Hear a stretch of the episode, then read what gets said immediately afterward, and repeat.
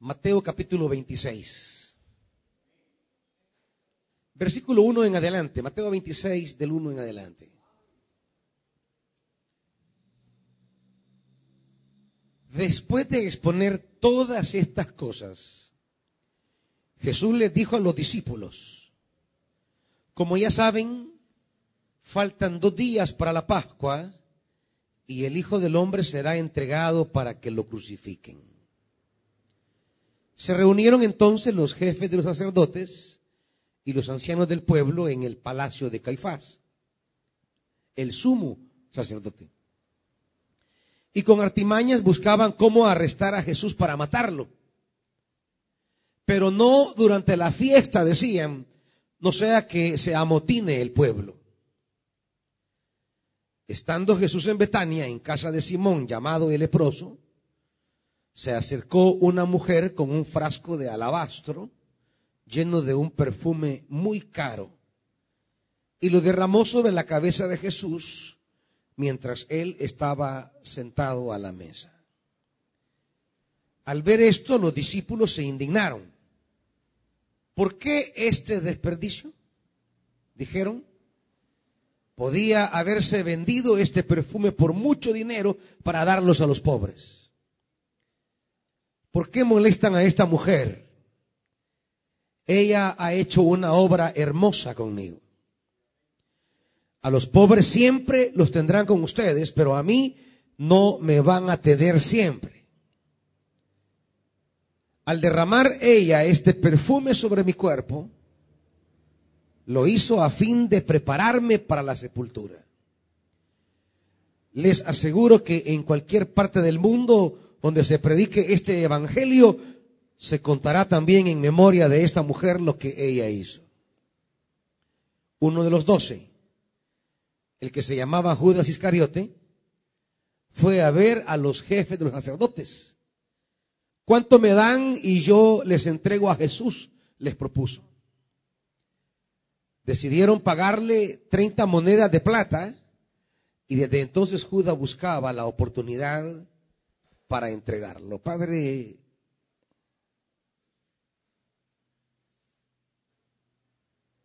¿qué cosas cruzaron por la mente de Judas cuando él se sintió decepcionado de Jesús? ¿Y qué cosas corren por nuestra mente hoy cuando nos sentimos decepcionados de ti. Cuando a veces sentimos que no nos escuchas. Cuando a veces vemos que no salen las cosas como te las pedimos. Cuando la barca está hundida, está hundiéndose y tú duermes. ¿Qué pensamos? ¿Qué decisiones tomamos? ¿Qué rumbo tomamos? Padre, háblanos porque no queremos tomar rumbos equivocados. Queremos ser fieles hasta el final. Háblanos en el nombre de Jesús. Amén. Pueden sentarse, amados.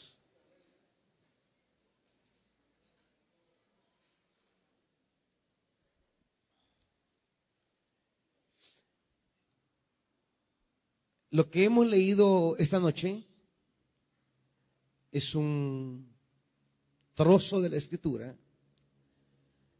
es un relato único y tiene una estructura, una estructura que vale la pena comprender. Tenemos, diríamos, tres grandes bloques en una forma eh, de inclusión se llama, o de círculo concéntrico. Digamos un sándwich, tenemos un pan, tenemos la carnita y tenemos otro pan. Y así tenemos del versículo 1 al versículo 5, tenemos el primer segmento, digamos el pan, el pan de arriba. Tenemos luego del 6 al 13 el, el, el meollo. Ahí tenemos el jamón, el pollo, el tocino, la carne.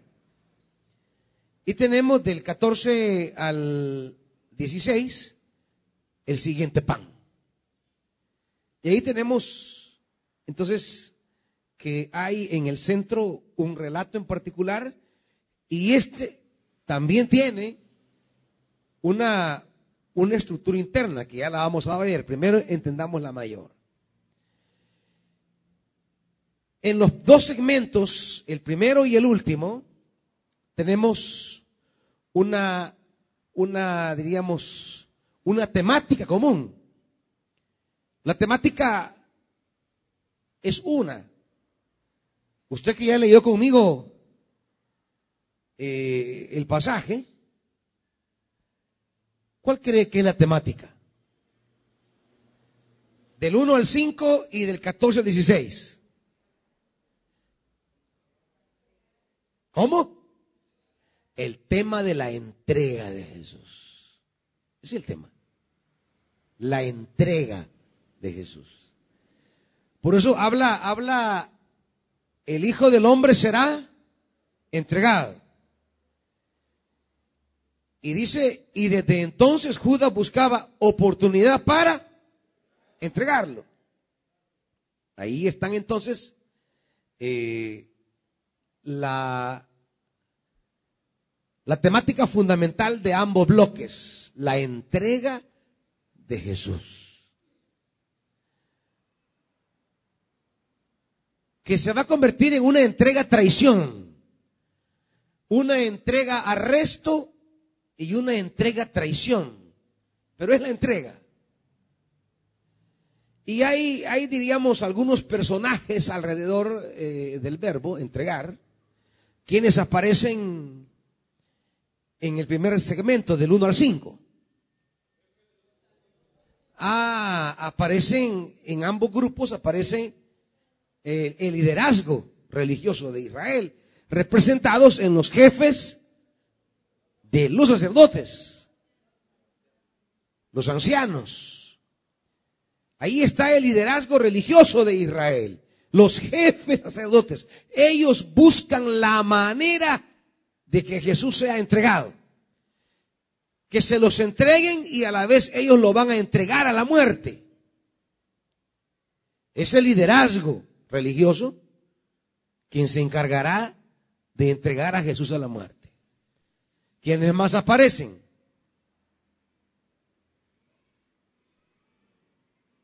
¿Cómo? Los discípulos, correcto. Los discípulos. Jesús les advierte con sobrada razón que es lo que viene. Y en el segundo segmento de este segundo grupo, que son los discípulos, surge uno, Judas. Es el discípulo que lo va a entregar. Es el discípulo que lo va a vender. Es el discípulo que va a comercializar a Jesús. Le va a poner precio. Le van a poner precio a Jesús. Judas estará de acuerdo. Y Judas va a entregar al Señor. Es notorio que en ambos segmentos del 1 al 5 y del 14 al 16, en su mayoría aparecen solo hombres. Y, hay que recalcar eso porque el texto lo dice.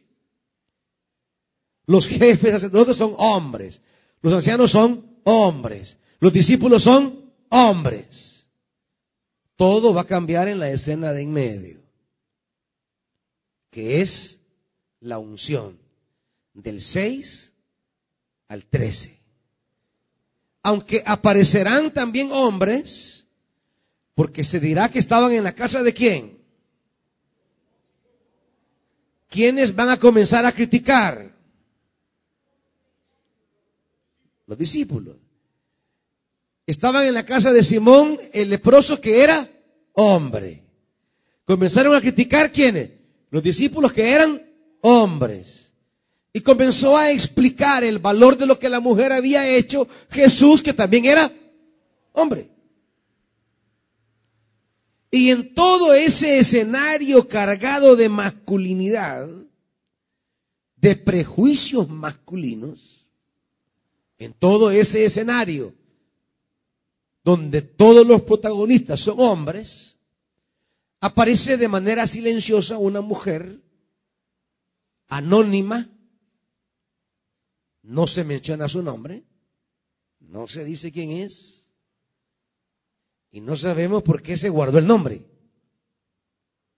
Pero aparece una mujer,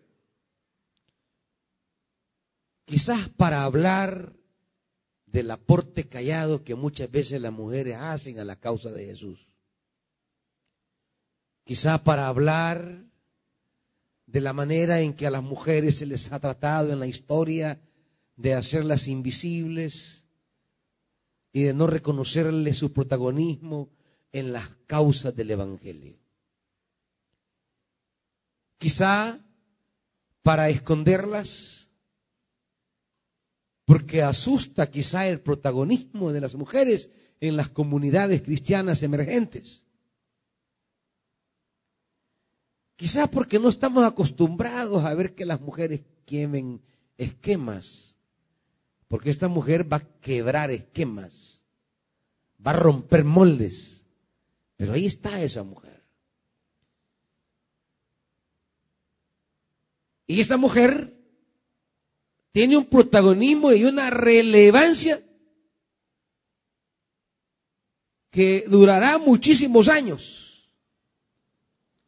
Y fíjese, del 6 al 13, quiero que vea otra estructura interna para que podamos captar mejor ese relato.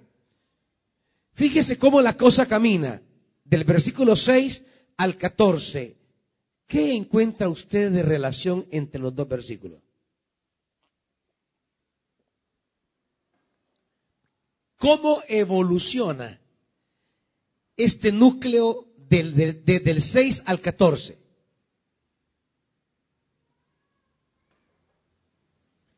¿Quién hay alguna relación?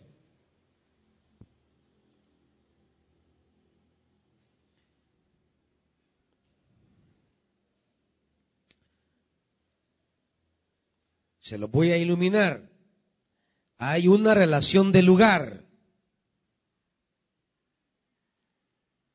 ¿Qué se dice de lugares? ¿Cómo? El versículo 6 habla de Betania y el 13, el mundo.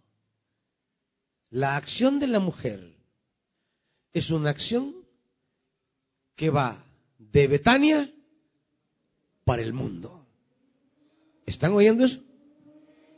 Los actos de esta mujer son actos que van de una aldea insignificante pequeña y casi olvidada hacia el mundo.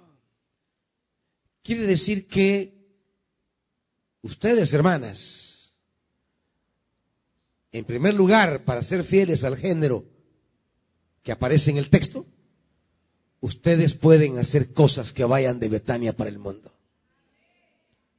Ustedes pueden ser gestoras de acciones, de movimientos, de ministerios, de servicios, de actos, de palabras, de iniciativas, de profesiones, de caminos que vayan de Betania para el mundo.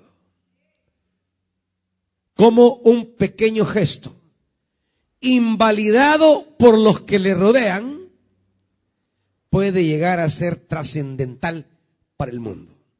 Como las cosas que hacemos, que parecen insignificantes y criticadas hoy, pueden llegar a ser valiosas mañana.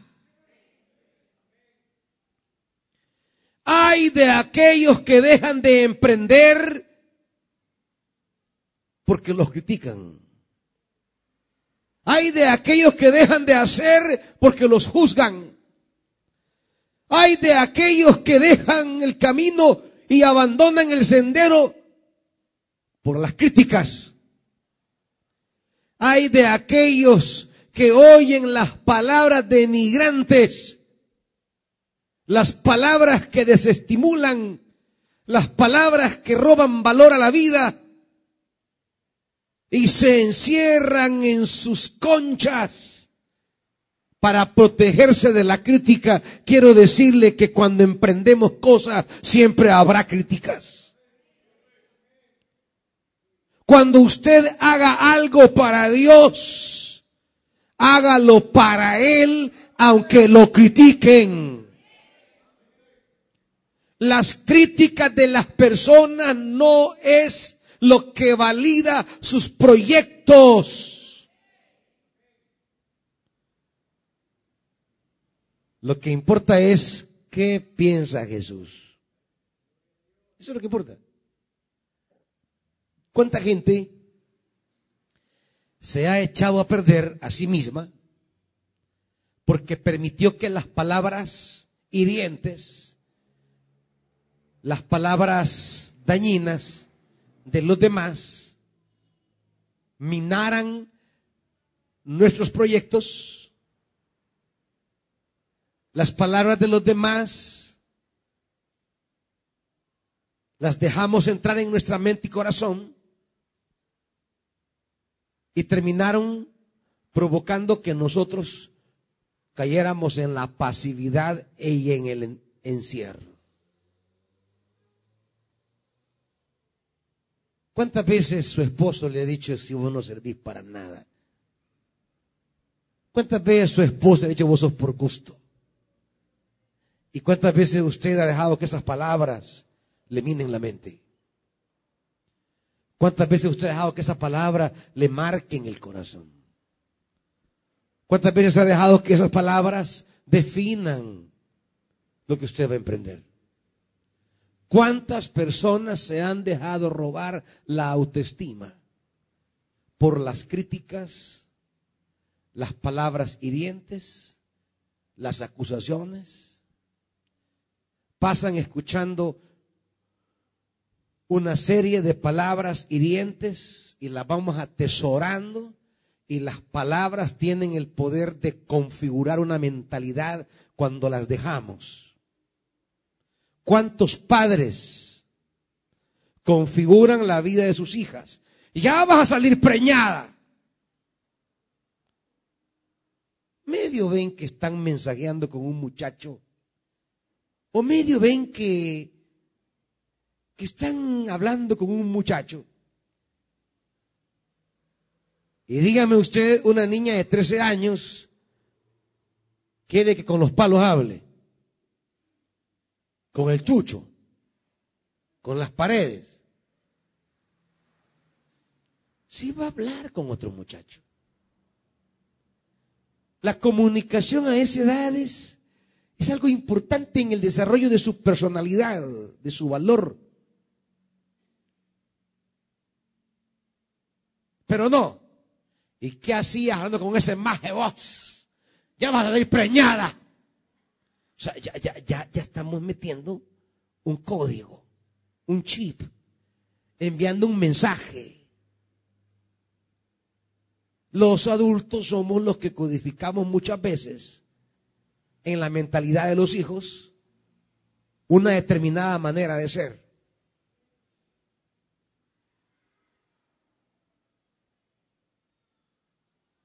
Esto de lidiar con las niñas es un tema bien importante donde muchos padres hemos fracasado. Porque tomamos el camino de la represión.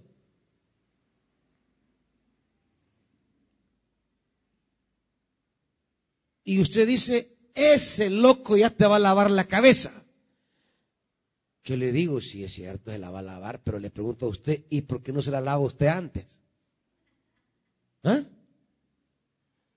¿Por qué no le lava la cabeza antes usted? Pues? Lávele la cabeza a su hija. Pero en lugar de lavársela, le estamos metiendo el programa equivocado. Claro, lavarle la cabeza implica pasar con la bicha el tiempo que pasa el bicho. ¿Cuánto tiempo le dedica el bicho? Pues? ¿Ah?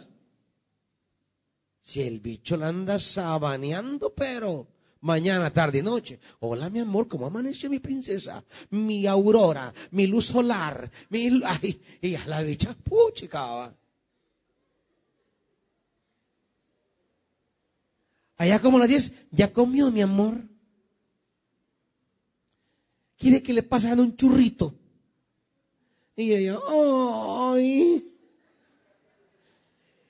A todo esto no sabe el papá si ya se hartó la cipota.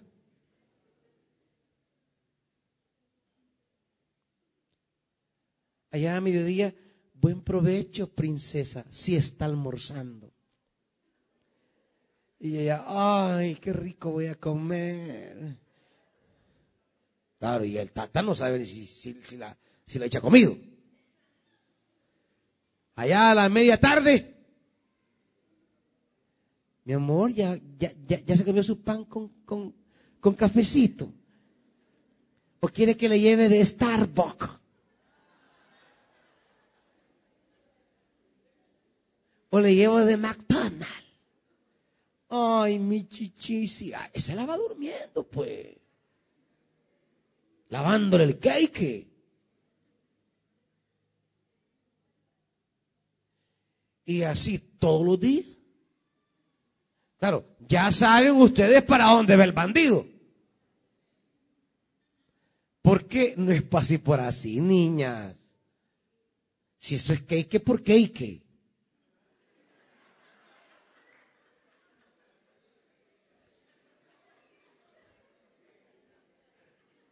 Eso no es así.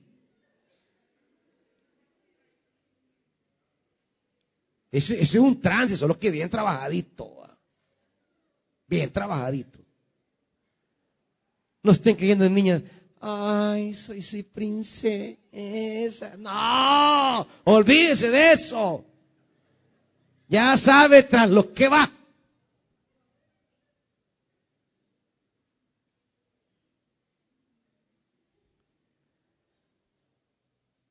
Tiene una intención. Por eso aprendan a ser vivas les quiere llevar, hay que le lleve todo, usted no le da nada. Y aproveche. Porque si usted le da algo, olvídese, ya no le va a dar nada. Ya después que usted comparta su pan dulce, digo del rosario, olvídese de los mensajitos usted le va a decir, ¿por qué ya no me escribe? Y ahí vienen las pagas, es que estoy tan ocupado. Es que mi tía, es que mi abuela está enferma. Paja. Ya se comió la, la, la, la semita. ¿Qué, ¿Qué más, pues?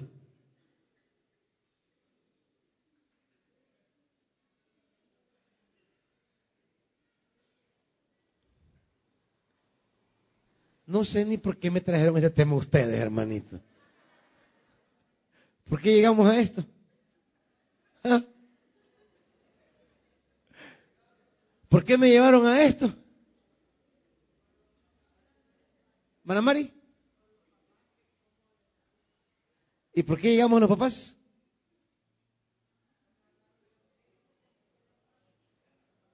Ah, la gente que habla, que se deja dominar la mente. Ustedes no están poniendo atención a la palabra. Por estar pensando en el pan dulce. Eso es todo. Metemos, eso, eso, eso quiere decir, metemos en la mentalidad de los hijos palabras que van creando. ¿Y para qué vas a estudiar? Pues y vos ladrón vas a ser bicho. Ah, así hay mamás que les dicen.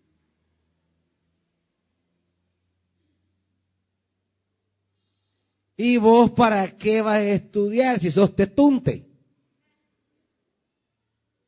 Pasan tetunteando a los bichos. Y tras que pues sí, así es medio medio y con la tetunteada por gusto. tras que heredó de usted ser un poco de tuntón, tras la herencia viene la educación negativa que le da.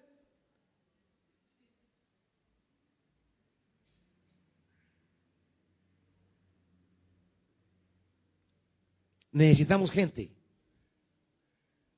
que al igual que esta mujer, haga las cosas que tiene que hacer por convicción y que tendrán trascendencia aunque los más cercanos lo critiquen.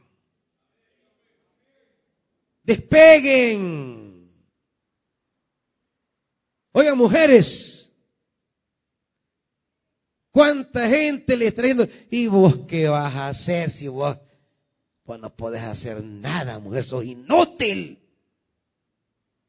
Y ahí está la mujer creyendo que es inútil. Y vos cuando vas a avivar, que mira, fíjate que yo quiero poner un, un, un negocito. ¿Un negocio de qué? Eh, quiero vender aquí, aunque sea este chocolatito, eh, vestidito. Vos estás loca si vas para o no servís. Mira, fíjate que yo quiero otra cosa. ¿Y para qué? Nada, vos sos gente que vas a creer. Y va creando usted la mentalidad que es buena para nada. teniendo muchas de ustedes potenciales, teniendo capacidades, teniendo sentido para ubicar proyectos, negocios. Pero la gente que está alrededor, ¿y para qué te vas a meter en eso vos? ¿Ah, para qué? esta mujer hizo algo que la llevó desde esa aldeíta desconocida al mundo entero.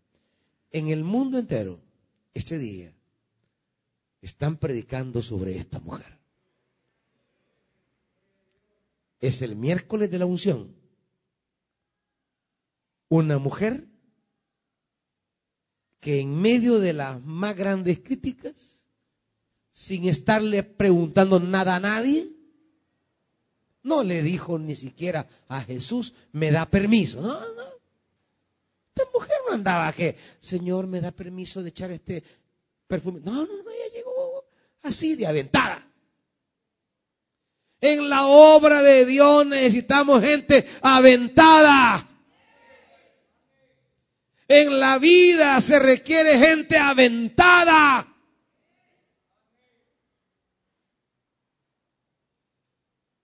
Hay gente que vive esclava del miedo, del entorno. Si la sociedad decía una mujer no puede estar en una reunión de hombres, esta mujer fue y se metió. Nadie la invitó. Fue y se metió. No le preguntó a Jesús, eh, ¿me da chance de echarle perfumito? se metió a la casa de Simón el leproso sin permiso. ¿Cómo se metió? A saber, como ustedes saben que las mujeres tienen sus mañas. Se metió. A ver a quién le guiñó el ojo y el mundo se dejó dormir. La dejó pasar. Pero se metió. Y ahí estaba. No le dijo nada a nadie. Si tenía marido, tampoco le preguntó al marido, mira, fíjate mi amor, que yo quisiera derramar este aceite sobre la vida de Jesús, porque para mí Él ha sido mi Señor, el amor de mi vida. No, no, no, nada. El marido, tan loca, no fregué. Si ni a mí me das una gota ese perfume como echar ese hombre ahí. Tan loca vos si ni en mí gastas eso? Mejor dame, lo voy a vender. No, no, no, la mujer no dejó que nadie se metiera en lo que ella quiere hacer con Jesús. No le andas preguntando a nadie. Llega a la convicción que Jesús vale eso y más y lo va a hacer lo va a realizar independiente de lo que piensen los demás. ¿Cuánta gente ha echado a perder cosas maravillosas para Dios?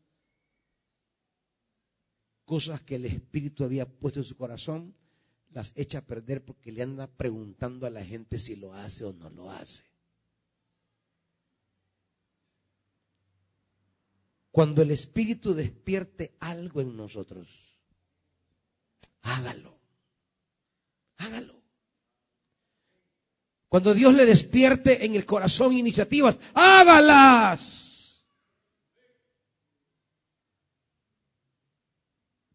Aquí necesitamos gente aventada. Miren, yo recuerdo cuando comenzó el ministerio el, eh, eh, eh, el de Ezequiel.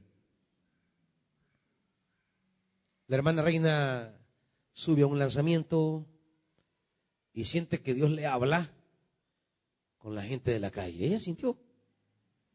Allá le puso el espíritu. Vino, habló conmigo, ella estaba nuevecita. Me dice, pastor, a mí el Señor me ha puesto esto, esto, esto, esto y esto. Y yo le digo, bueno, dele.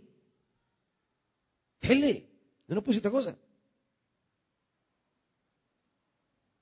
Yo no le voy a decir, Déjeme pensarlo, no, dele. Tampoco le voy a decir, vaya, espéreme que le ayude, no, porque yo no puedo estar en todo. No puedo asumir, vaya, es lo que Dios le ha puesto, vaya, hágalo usted. A usted se lo puso, no a mí. Yo voy a darle todo mi apoyo en lo que esté me alcance. Dele. Y la hermana empezó Momentos de desánimo, momentos de crisis, momentos de ya no querer regresar, momentos de tirar la toalla, momentos de dejarlo, pero siguió.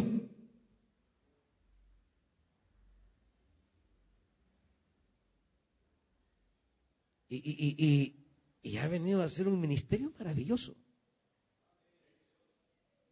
Que están trabajando. Y estamos haciendo una obra a través de ellos Dios ha ido poniendo gente en el camino que se ha unido a esa visión y están trabajando. Y son gente que anda para arriba y para abajo, mire. Rescataron un joven un día de estos, un joven de 14 años. Ahí por el surita andaba el bicho solo. Un cipote de 14 años durmiendo en el parque surita. Usted sabe a lo que se puede exponer el niño. El pastor Portillo me lo presenta y me dice, mire, que tengo el caso de este niño. Bueno, tráigaselo. No podemos dejarlo ahí en el surita. Van a usar de él, lo van a golpear, lo van a matar, lo van a herir. Hoy salió en Notiapopa la denuncia que el niño había sido desaparecido. Bueno, ya nos comunicamos que, que, aquí estaba. Pues. Ahí vino la familia, una familia, vino la PNC, lo entregamos formalmente. Solo haber sacado a ese niño de la calle ya es una bendición desde el ministerio.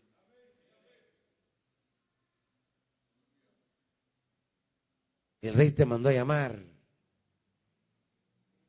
O sea, gente que dice, mire, a mí me ha puesto Dios esto y se meten a hacerlo. Y no están esperando compadre, ni comadre. Me dice la pastora, vamos a iniciar con el Denle. ¿Cuántos están buscando? Eh, pero, pero, pero mire, pero va a ir conmigo. No, hombre, vaya usted. Pero es que yo quería ver si usted me acompañaba. No, es que a usted la llamaba, a mí no. Yo estoy haciendo lo que a mí me ha mandado a hacer. A usted la manda al hospital, vaya. Pero gente aguerrida, comprometida, que se lance, que se tire.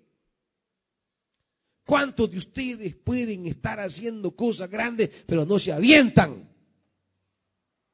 Tienen miedos. Miedo a fracasar. No es fácil superar ese miedo, pero se puede.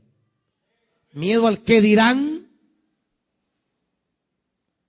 ¿Qué hablarán de mí? ¿Qué me van a criticar? ¿Qué burlas me van a hacer? ¿Y qué anda esa loca? Ay, se ha metido. Ya va a terminar quebrada y endeudada esa dunda. Usted no quiere que hablen mal de sí. Usted mejor no se mete. Mujeres, ustedes no saben si pueden llegar de Betania al mundo. Hermanitos, ustedes no saben si pueden llegar de Betania al mundo. Desde este pequeño paísito. De repente tienen una iniciativa que va a pegar. Tírese. Sea de arrojo. Láncese. Hay momentos en la vida que hay que hacer actos de arrojo, locura y muerte. Tírese. Estamos bajo promesa. Pero la mujer toma un perfume, dice el versículo 7.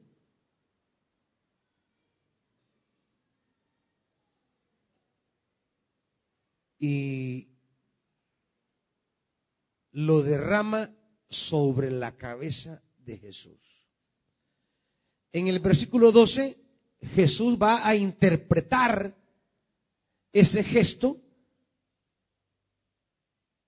La mujer toma ese perfume, lo derrama en la cabeza, pero como no dice nada, nadie sabe cómo tomarlo. Los que estaban ahí van a decir que es un desperdicio. Pero en el 12 Jesús dice, ella al derramar este perfume sobre mi cuerpo, lo hizo a fin de prepararme para la sepultura. Jesús toma el acto silencioso de aquella mujer y lo convierte en un acto profético, lo convierte en un acto de trascendencia, esa mujer ha preparado a Jesús para un acontecimiento grande. Lo ha ungido. Había un rito en el antiguo Israel que no tenían lo que hacemos ahora nosotros con los muertos. ¿Qué hacemos con los muertos ahora?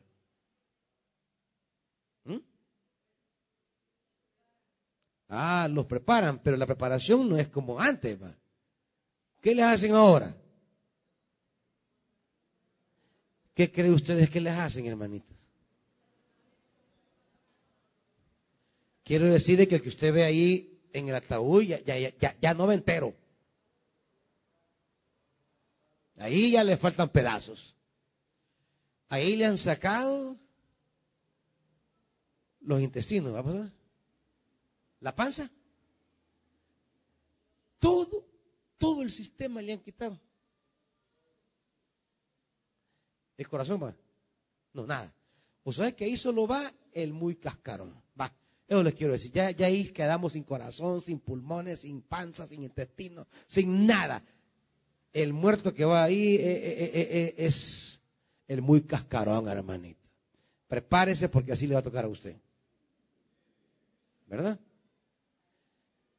Por eso es mejor que nos quemen, va. Eso hacemos hoy. Quitar todo lo del interior. Porque es lo que primero se, se arruina, se, se descompone y comienza a pestar. Entonces, sacan todos esos volados, todo el trípero, los menudos, limpian eso. Vuelven a cerrarlo y ya lo ponen bien maquilladito, bien chulo. Casi que parece vivo como algunos aquí, bien maquilladitos. Eh, y ya lo ponen ahí. Antes no se podía hacer esto. La medicina no había crecido tanto como para, para preparar a alguien así. Lo que hacían era que al muerto lo embadurnaban de perfumes de aceite, de cremas. Y por eso los envolvían como momias. Y esas esos vendajes estaban llenos, lavados, metidos, bautizados en, perfume. Esas vendas eran olorosas. Así como salió, como, salió este Lázaro, ¿se acuerdan? Como que era la momia blanca en Titanes del Ring. Así. Eh, y lo llenaban de perfumes. Era la manera de prepararlo para la muerte. Era la manera de mostrar el respeto por el muerto. Prepararlo oloroso. Por lo menos el día de la muerte se iban oloroso. Pero resulta que a Jesús nadie lo va a poder preparar, nadie. Porque lo van a bajar de la cruz casi ya al cierre del día. Acuérdese que para los judíos el día comienza a las seis de la tarde. Ahí comienza el día. Ya de las seis de la tarde empezaba el sábado. Y ya el judío no podía hacer nada en sábado. Así que a Jesús a la carrera, medio lo bajaron del, del de, la cruz, lo envolvieron y lo fueron rápido a tirar a una tumba, cerraron con roca y vámonos. No hubo chance de prepararlo. Fue tratado a la ligera. Aún en su muerte nadie tuvo el cuidado, porque ya no había tiempo. Por eso las mujeres Pasado el día sábado, el primer día de la mañana van a madrugar y ¿qué es lo que llevan en sus manos?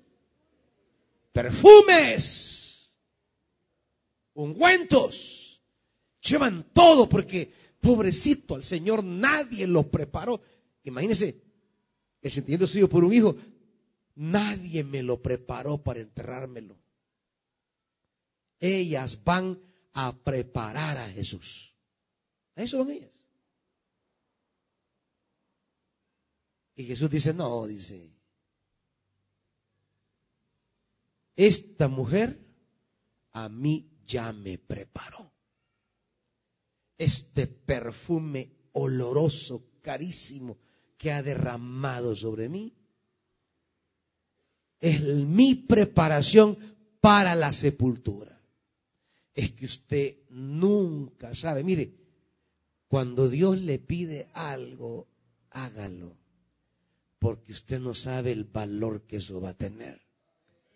Mire, la mujer no pensó eso, la mujer no se imaginó la trascendencia que tendría esto. La mujer hizo un acto de, gratitud, un acto de amor, un acto de agradecimiento. La mujer hizo algo que le nació en el corazón para demostrarle a Jesús cuánto lo amaba aunque las cosas que hagamos a Dios por amor, la gente no lo entienda. No esté esperando que la gente le entienda sus actos de amor por Dios, olvídelo. Porque su acto de amor lo va a entender solo usted, nadie más. Es usted quien está agradecido. Es sobre usted quien Él derramó la gracia. Es a usted quien le ha sanado. Mañana estará hermana Marla con, dando un testimonio maravilloso. Vivió días oscuros porque le habían detectado un cáncer. Y un cáncer en, esas partes complicadas. Y ha sido sometida a todo un proceso. Fuimos con unas hermanas que la ministraron, que oraron, que dieron palabra y ha pasado un proceso largo y ha sido sometida a nuevos exámenes. Y estos exámenes han sido negativos. Y la hermana usted la ve, pero recompuesta, lista para casarse ya con un voluntario aquí de Betania. Así que los que anden buscando una sierva de Dios, vénganse mañana y si alguno quiere pasar después del testimonio, pedirle la mano, pase de una vez, hermanito. Sea aventado. no está esperando invitación. Tíresele. La hermana va a venir a dar gracias a Dios. Las cosas que de gratitud ella quiere hacer para Dios, no se la va a preguntar a un sano. ¿Sabe por qué?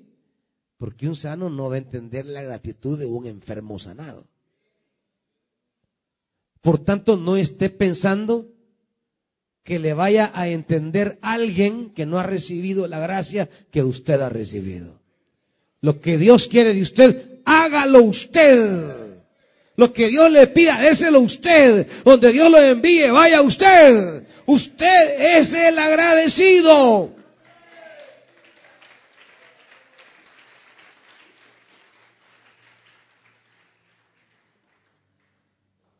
Y usted no sabe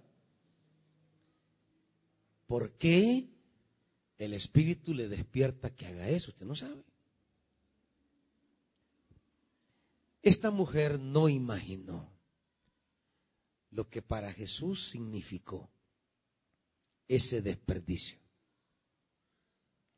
Quizás su esposo le diga que es un desperdicio que usted venga a servir. Quizás tu padre te diga que es un desperdicio que vengas a la iglesia. Quizás tu esposa te diga que es un desperdicio que sirvas en un ministerio. Que andes en las noches con el rey te mandó a llamar o con Ezequiel. Que te diga que es un desperdicio. Te digan que es un desperdicio subir a la montaña. Quizá el novio, la novia, te diga que es un desperdicio. ¿Y cuántos se dejan minar la mente cuando les dicen que es un desperdicio y dejan de hacerlo?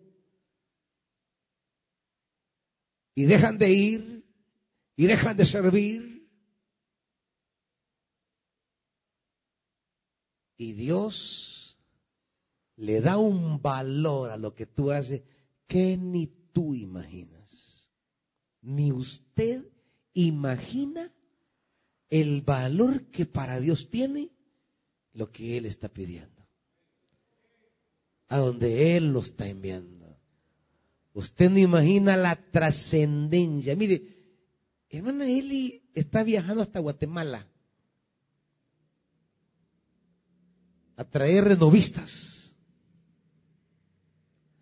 ¿Cuántos le podrán decir usted está loca, hermana? ¿Y cómo usted hasta Guatemala a traer renovistas, hey?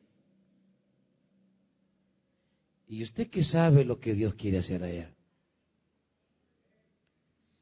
¿Y usted qué sabe qué familia Dios quiere restaurar allá? ¿Y usted qué sabe qué Dios quiere obrar?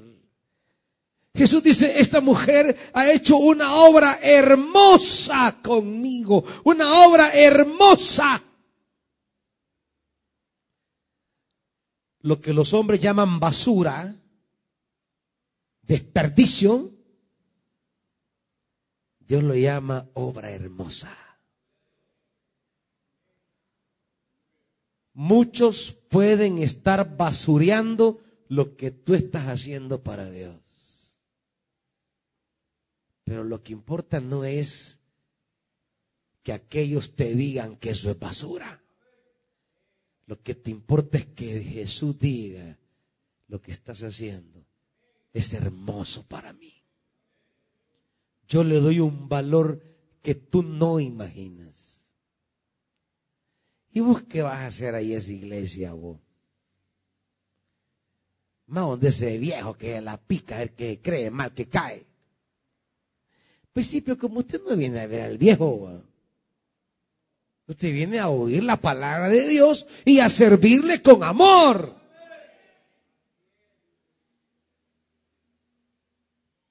Ya lo demás es,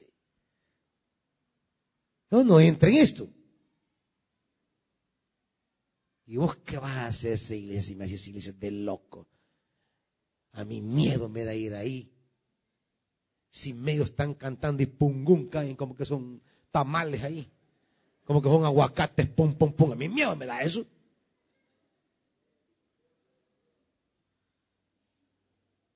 vos estás desperdiciando tu tiempo. Mire, si usted sabe lo que Dios trató con usted, si usted sabe lo que Dios ha hablado con usted, si usted sabe que a quien ha seguido es a Jesucristo, ¿qué tiene que andarle poniendo atención a las críticas humanas? ¿Eh?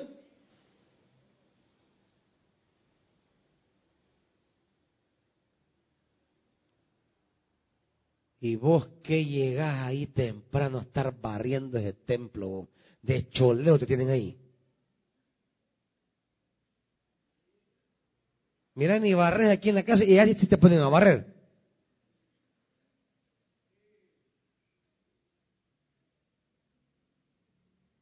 Lo que para ellos es una pérdida de tiempo, Jesús está diciendo, tú estás haciendo una buena obra para mí, una obra hermosa, una obra linda.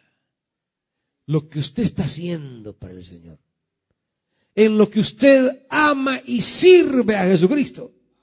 Él dice, es una obra linda para mí. Ah, pero te van a decir los otros que es un desperdicio que estás botando tu tiempo, que estás loca. Aprenda de esta mujer. Aprende de esta mujer. Mujeres decididas, aventadas, que hacen cosas para Dios, Dios las va a respaldar. Aunque los hombres te quieran enterrar, Él te va a levantar aunque los hombres te quieran hundir, Él alzará tu cabeza. Pero no te dejes enterrar. No te dejes dañar la cabeza. Ama y sirve a tu Señor. Sigue a tu Señor. Jesús tiene en este pasaje la acción que tendrá a lo largo de todo su ministerio. Levantar a los que los demás quieren hundir. Esa es, eso es la esencia del Evangelio. Jesús está haciendo en este pasaje lo que, lo que eh, eh, eh, en todo su ministerio ha hecho. Velar por los marginados, por los enfermos, por los despreciados, por los humillados. Él sale en defensa de la mujer. Porque Él es el defensor. Así se le llama en el Antiguo Testamento a Yahvé, defensor de huérfanos y viudas. Que son las categorías sociales en el Antiguo Testamento para hablar de aquellos que están en opresión, hundidos, descuidados, aplastados, humillados, que están sometidos a opresiones y a injusticias. El Jesús de la Biblia es el Jesús que se levanta para defender a los que son débiles, pequeños y están oprimidos y están en injusticia. Hay un defensor para ti esta noche. Hay alguien que está aquí para defenderte. Si estás bajo el fuego de la crítica, si estás bajo el fuego de la injusticia, si estás bajo palabras hirientes y dañinas, si estás bajo críticas destructivas, si estás bajo palabras de maldad que te están dando, no te preocupes. Si los que están a tu alrededor te están maldiciendo, aquí hay alguien que está para bendecirte y que ninguna palabra de maldición de los hombres es mayor que la palabra de bendición de Dios. Aleluya.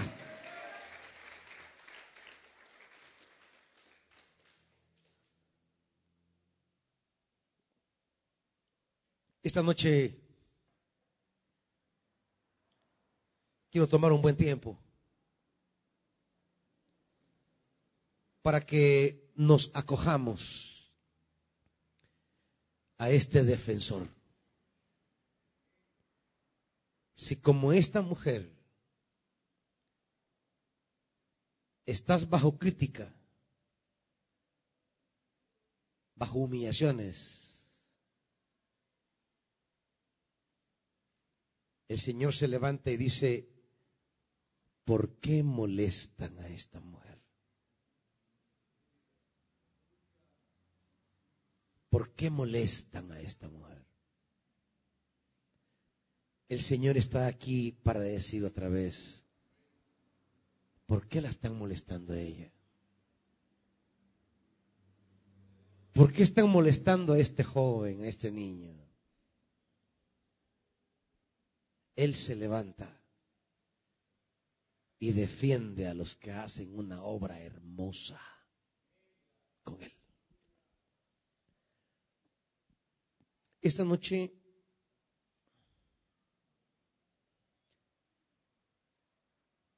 quizás nadie te conozca. Quizás nadie conoce tus luchas. Quizás nadie conoce tus opresiones, las injusticias. Aquí hay dos, dos caminos totalmente diferentes.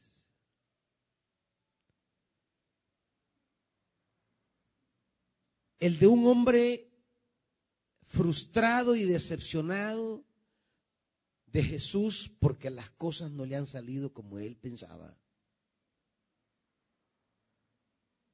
Porque las cosas no están caminando como él creía. Porque todo su mundo se le ha venido abajo. Y él toma un camino. El camino de traicionarlo de apartarse de Él, de no querer nada con Él. Ese camino en el momento aparenta ser rentable porque logra obtener 30 piezas de plata. El otro camino es el de una mujer que en el momento no parece ser rentable, porque está perdiendo al derramar un perfume caro sobre ese mismo hombre.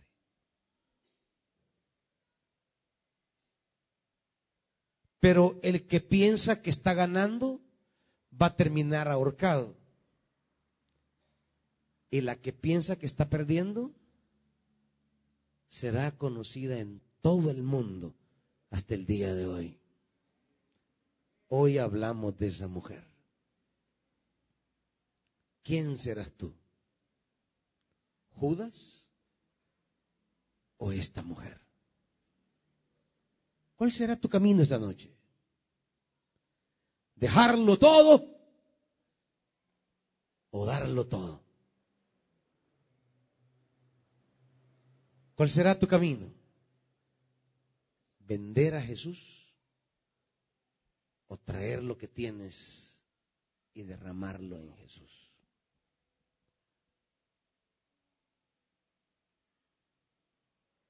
Jesús se levanta y va a defender a esa mujer. El Señor está aquí también para defenderte.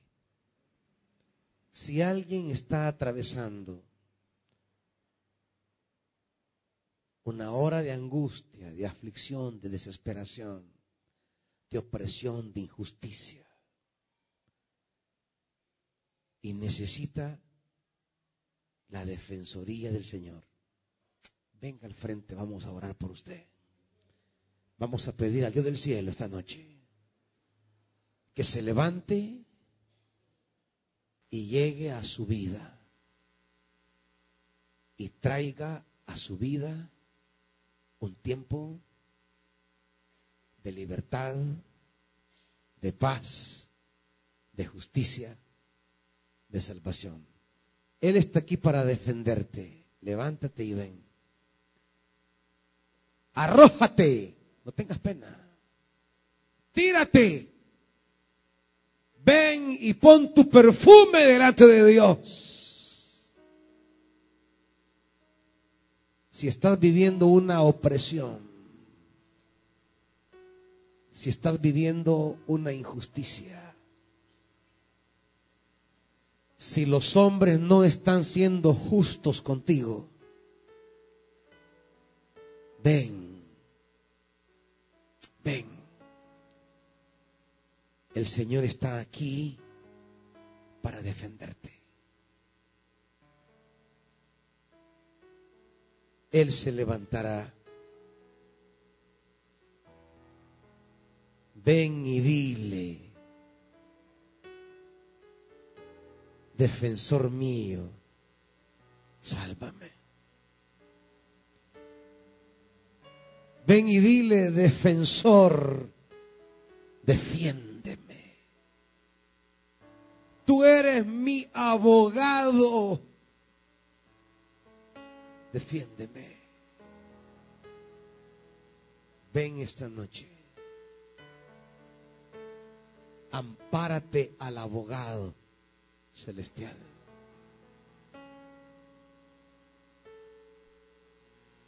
Los hombres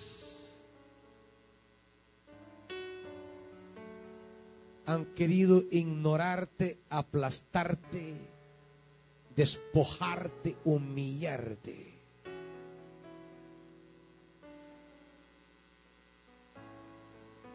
Ruega a Jesús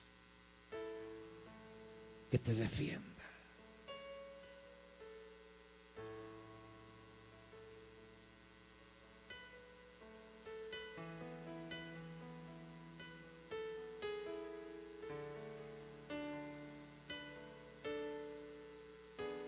Ven delante de Él.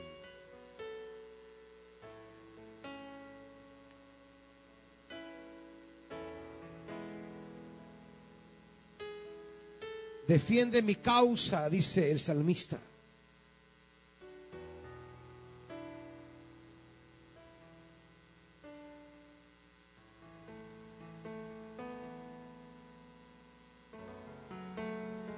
Sálvame, oh Dios, por tu nombre.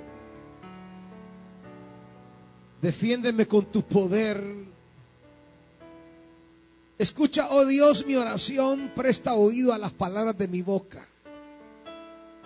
Pues gente extraña me ataca y tratan de matarme los violentos. Gente que no toma en cuenta a Dios pero Dios es mi socorro, el Señor es quien me sostiene y hará recaer el mal sobre mis adversarios. Por tu fidelidad, Señor, destruyelos.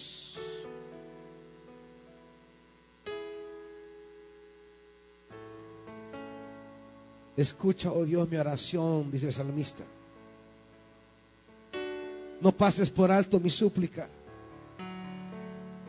Óyeme y respóndeme porque mis angustias me perturban.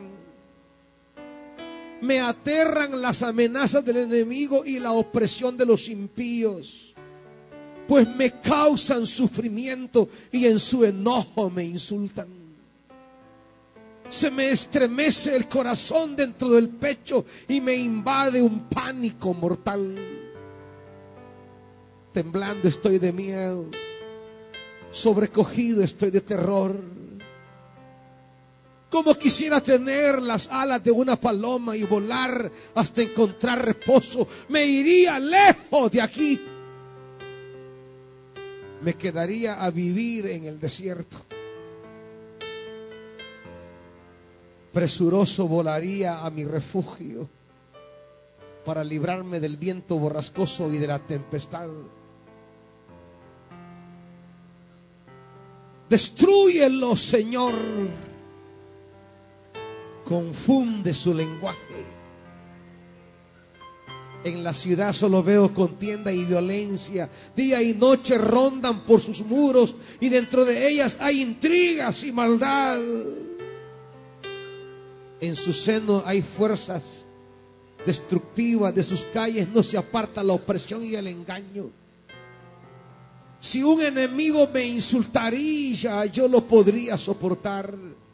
Si un adversario me humillara, de él yo me podría esconder, pero lo has hecho tú. Un hombre como yo, mi compañero, mi mejor amigo, a quien me unía una bella amistad, con quien convivía en la casa de Dios. Que sorprenda la muerte a mis enemigos, que caigan vivos al sepulcro, pues en ellos habita la maldad. Pero yo clamaré a Dios y el Señor me salvará.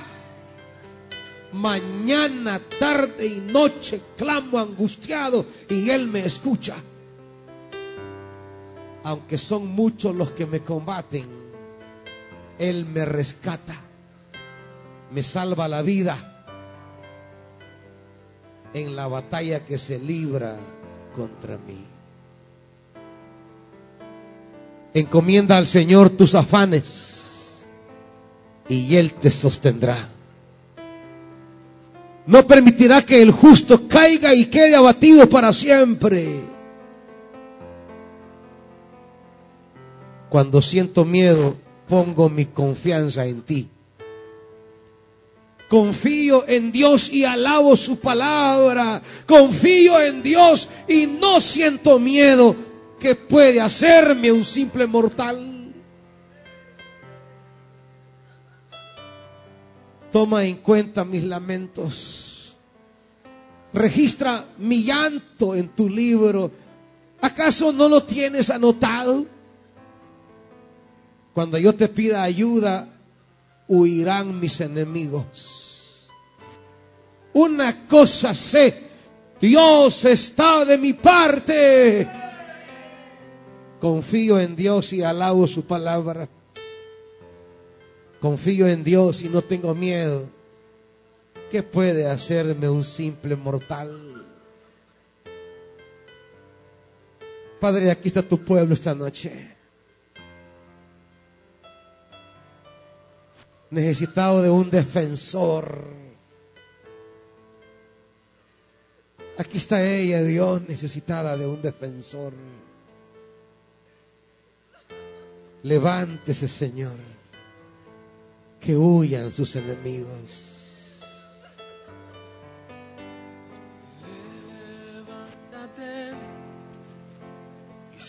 Levántese, Señor.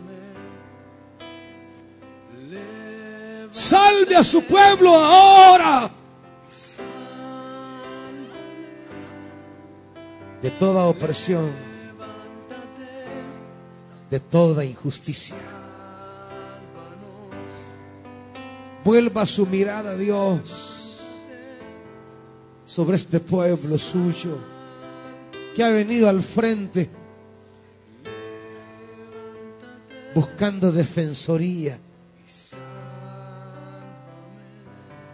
Mira las injusticias que sobre ellos han recaído. Mira las opresiones que sobre ellos se han derramado. Ahora derrama tú sobre ellos justicia y salvación. Derrama tú sobre ellos de tu gracia benevolente. Señor, levántate y di, ¿por qué? molestan a mi sierva? ¿Por qué molestan a mi siervo? ¿Por qué molestan a mi hija? ¿Por qué molestan a mi hijo?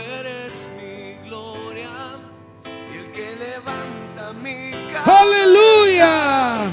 Porque tú eres mi escudo. El Señor se levanta y viene a defenderte. Tú eres mi gloria, el que levanta mi cabeza. Porque tú vienes a Él como aquella mujer llegó a Él.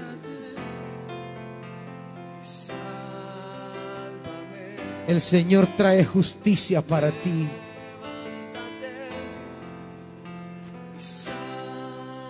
El Señor no se desentiende de tu clamor.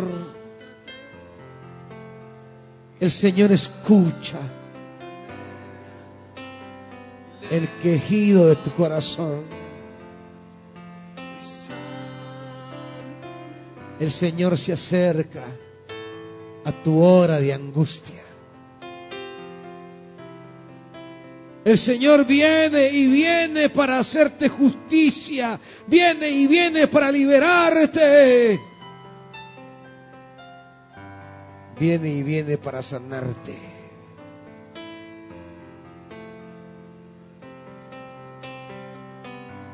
El Señor se levanta para hacer justicia, porque Él ama la justicia. Él ama lo que es justo y baña de justicia a los que le buscan.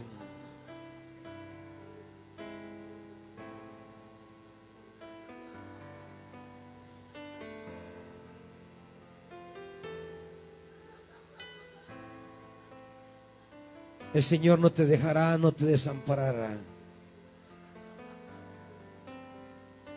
Él es un rey justo.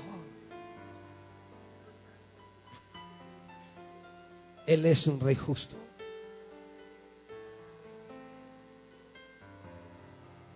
Padre, visítanos esta noche con una palabra de defensa. Visítanos con una palabra de justicia. Visítanos con una palabra de salvación. Aquí están tus siervos y tus siervas que hoy derraman su alma delante de ti.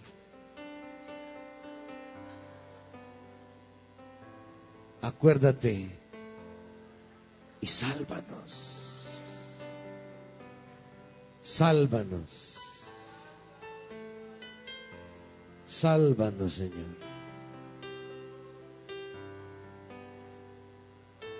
Sálvanos y haz justicia. Haz justicia, Dios. Tu defensor de viudas y huérfanos, de extranjeros, de pobres, de necesitados, de marginados. Ven y sálvanos.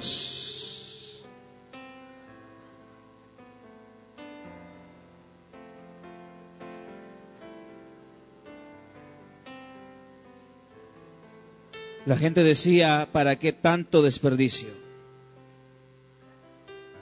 ¿Qué cosas te han dicho, mujer, hombre? ¿Por qué tantos recursos invertidos? Si pudieras con ese recurso poder comprar lo que necesitas en tu casa. Si pudieras con ese billete poder comprar lo que estás necesitando tus hijos Aquella mujer cuando dio esos recursos, cuando compró ese perfume muy caro, la mujer no vio el valor del perfume, ella vio el valor de quién iba a ungir. Cuando nosotros damos algo para Dios, Lo que tú estás viendo es el valor de lo que significa Dios en tu vida. El perfume en un momento determinado dejó de olerse. Pero la acción de la mujer hasta el día de hoy se sigue contando.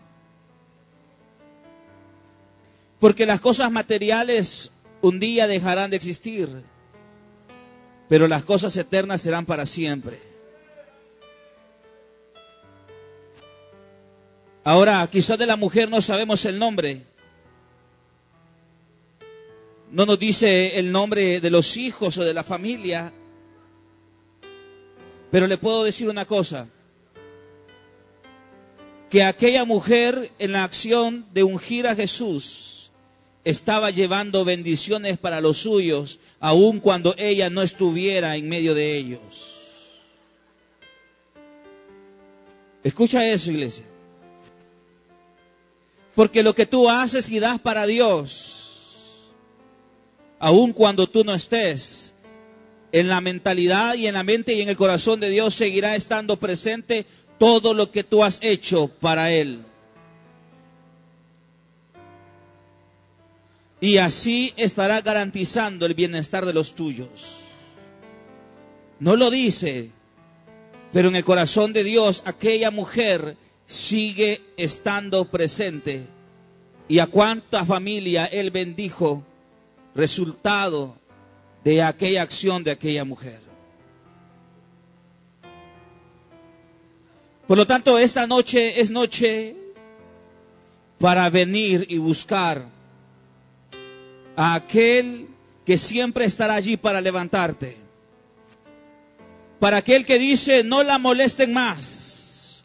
Oye, eso, iglesia, Dios dice, no más a ese problema, no más a esa necesidad no más a ese conflicto, porque Él es tu Salvador, iglesia. Él es tu Salvador. No más. Dile esto a Dios. Levántate. Dígaselo a Él.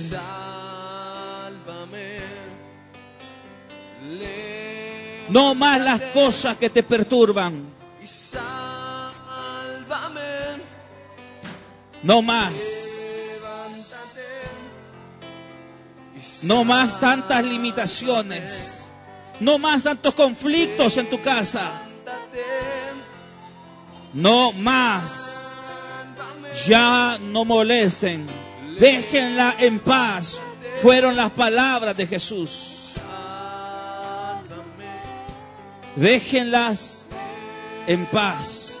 Dios dice esta noche, mujer, déjenla en paz. Porque Dios te dice lo mismo, hombre.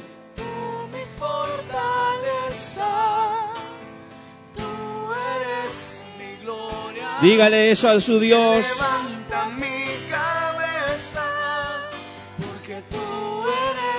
Dígaselo a Él. Venga y abra su corazón. Porque aquella mujer en aquella acción estaba abriendo su corazón. Aquella mujer al ungir a Jesús